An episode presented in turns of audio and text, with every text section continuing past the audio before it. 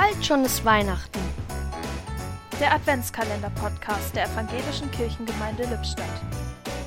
Heute mit Arne Moritz. Wir leben in ungewohnten, in ungewöhnlichen Zeiten. Wir sollten auch zu Weihnachten nur wenig Besuch empfangen. Wir sollten schon gar nicht auch unsere nächsten Angehörigen in den Arm nehmen zur Begrüßung, zur Verabschiedung oder als Trost.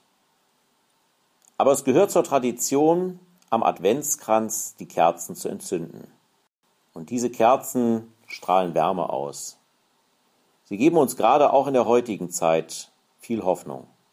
Und das erinnert mich an meine Kindheit, bei der es üblich war, dass am ersten Advent der Gottesdienst erst am Abend stattfand, wenn es schon dunkel war.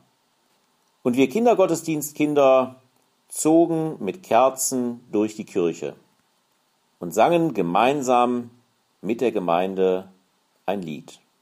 Tragt in die Welt nun ein Licht, sagt allen, fürchtet euch nicht.